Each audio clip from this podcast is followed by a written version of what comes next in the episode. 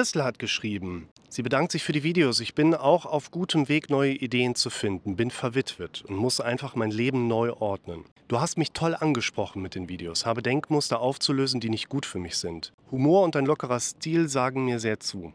Respekt für deine wertvolle Arbeit, alles so zu handeln, wie du es tust. Gern mal ein Video zum Thema Verlassensängste, Neustart in ein Leben für den, der zurückbleiben muss. Es tut so ungemein weh. Und als Nachtrag, ich schreibe Tagebuch seit vielen Jahren, bin im Gespräch mit Psychiater, nehme keine Medikamente, bin positiv und allein aber nicht ständig einsam.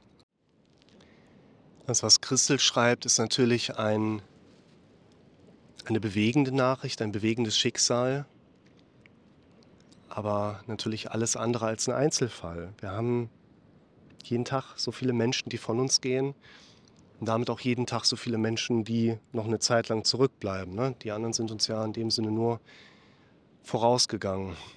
Und mir kam beim Lesen dieser Nachricht vor allen Dingen ein Gedanke hoch, nämlich, dass unser Gehirn etwas dagegen hat, dass wir uns verändern. Unser Gehirn will nicht, dass wir Dinge in unserem Leben mal ebenso neu anordnen. Weil warum auch? Wir haben doch bisher wunderbar überlebt mit der Art und Weise, wie wir es bisher gemacht haben. Warum dann was verändern? Und ich denke übrigens nicht, dass unser Gehirn so denkt, aber ich denke, das ist eine gute Beschreibung dafür, wie wir verstehen können, dass unser Gehirn arbeitet. Und was wir aber erleben können, ist genau dieser Impuls, dass unser Gehirn immer was dagegen hat, wenn es um Veränderung geht. Ne? So nach dem Motto, kannst den Kühlschrank von links nach rechts stellen, aber wieso? Das machen wir nicht einfach so.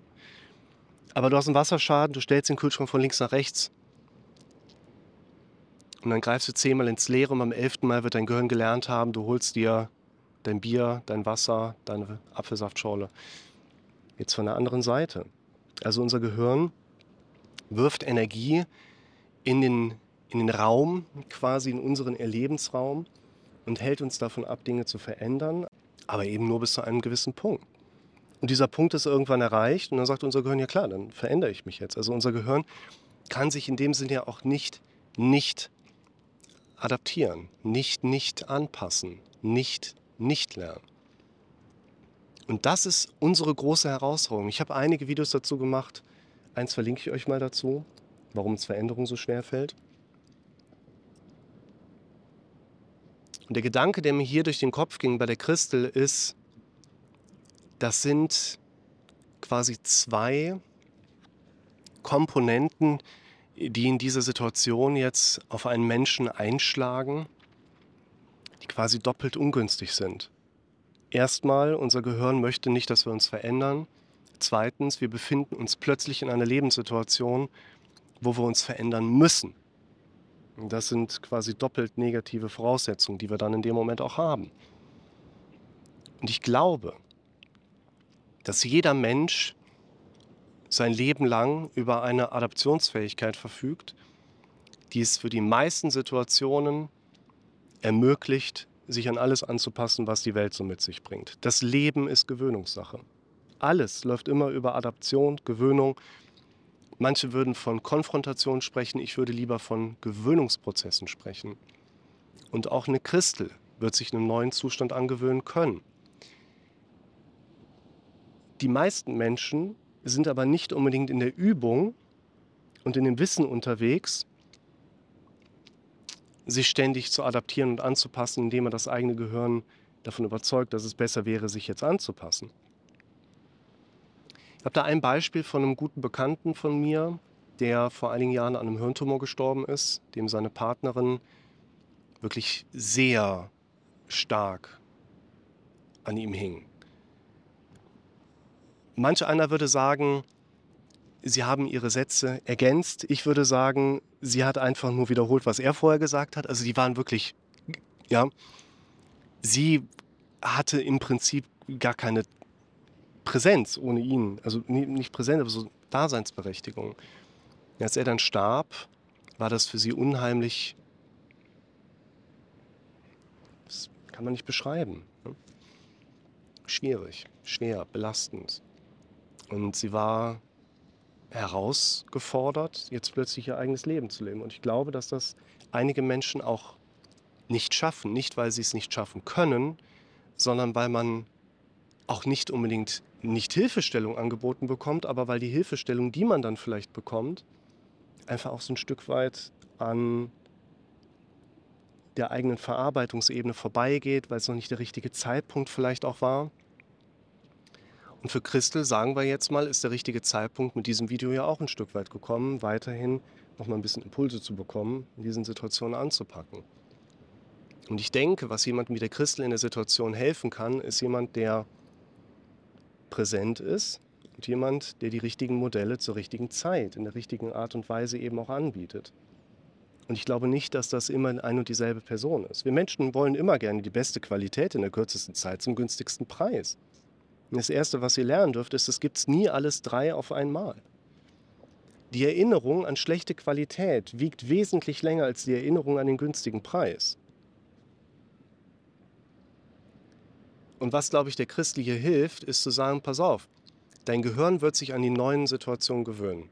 Was du aber brauchst, ist jemand, der dich mit an die Hand nimmt und dich supportet und diesen Widerstand, den unser Gehirn immer mit hochbringt, gemeinsam mit dir bezwingt. Der von außen auch so ein bisschen Druck auch mal aufbaut und dich mehr in die Richtung bringt, doch du machst das jetzt.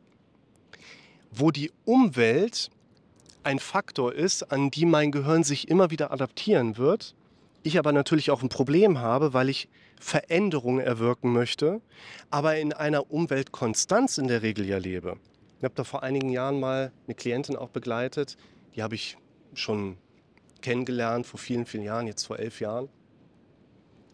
Und in der Zeit, wo die Beratung sehr lose nur lief, hat sich ihr Partner das Leben genommen. Und sie hat sich dann gemeldet und kam auch mal zu einer Sitzung rein und dann kam sie auch ein halbes Jahr und ein Jahr darauf noch mal zu einem Gespräch rein. Und was sie beschrieb, das ist ein ganz wichtiger Punkt, war, sie hat im Prinzip seit dem Tag des Todes nichts, nichts in ihrem Haus verändert. Alles stand, lag genauso wie an dem Tag, wo er Unser Gehirn möchte Konstanz, Stabilität, Gleichartigkeit. Nur wenn ich in der immer gleichen Umwelt lebe, kann ich nicht davon ausgehen, dass ich auch Unterschiede erlebe. Und das ist der große kritische Faktor, der hier eine Rolle spielt. Und deshalb würde ich jemandem wie der Christel auch raten, es ist ein Negativfaktor, als wir beschreiben können, unser Gehirn will sich nicht verändern, wir merken, wir müssen uns verändern, haben aber keine Werkzeuge in der Hand und keine für Veränderung günstige Umweltsituation, die mein Gehirn im Automatikprozess in die Adaption mit reinbringt. Und ich glaube, deshalb geht es vor allen Dingen um die strategische Positionierung von Menschen oder alternativ Kriterien, Strukturen, Dingen. Erinnere an der Wand ein Poster, hey, lächle einmal am Tag, weil wenn du nicht lächelst, geht der Tag trotzdem rum aber mit Lächeln steht dir besser. Wusstest du eigentlich, dass du nicht gleichzeitig lächeln und einatmen kannst? Aber schön, dass du gerade gelächelt hast. Sodass wir auch wieder neue Zuversicht aufbauen können. Denn wenn du mit Mitte 60 verwitwet bist, was machst du denn dann noch? Du bist, ja, dann kommen wieder diese Vorannahmen. Ah, find mal mit 50 einen neuen Job. Fang mal mit 60 nochmal neu an. Was machen wir denn jetzt? Und ich würde sagen, wir machen das Gleiche, was wir immer machen sollten. Nämlich das Beste draus.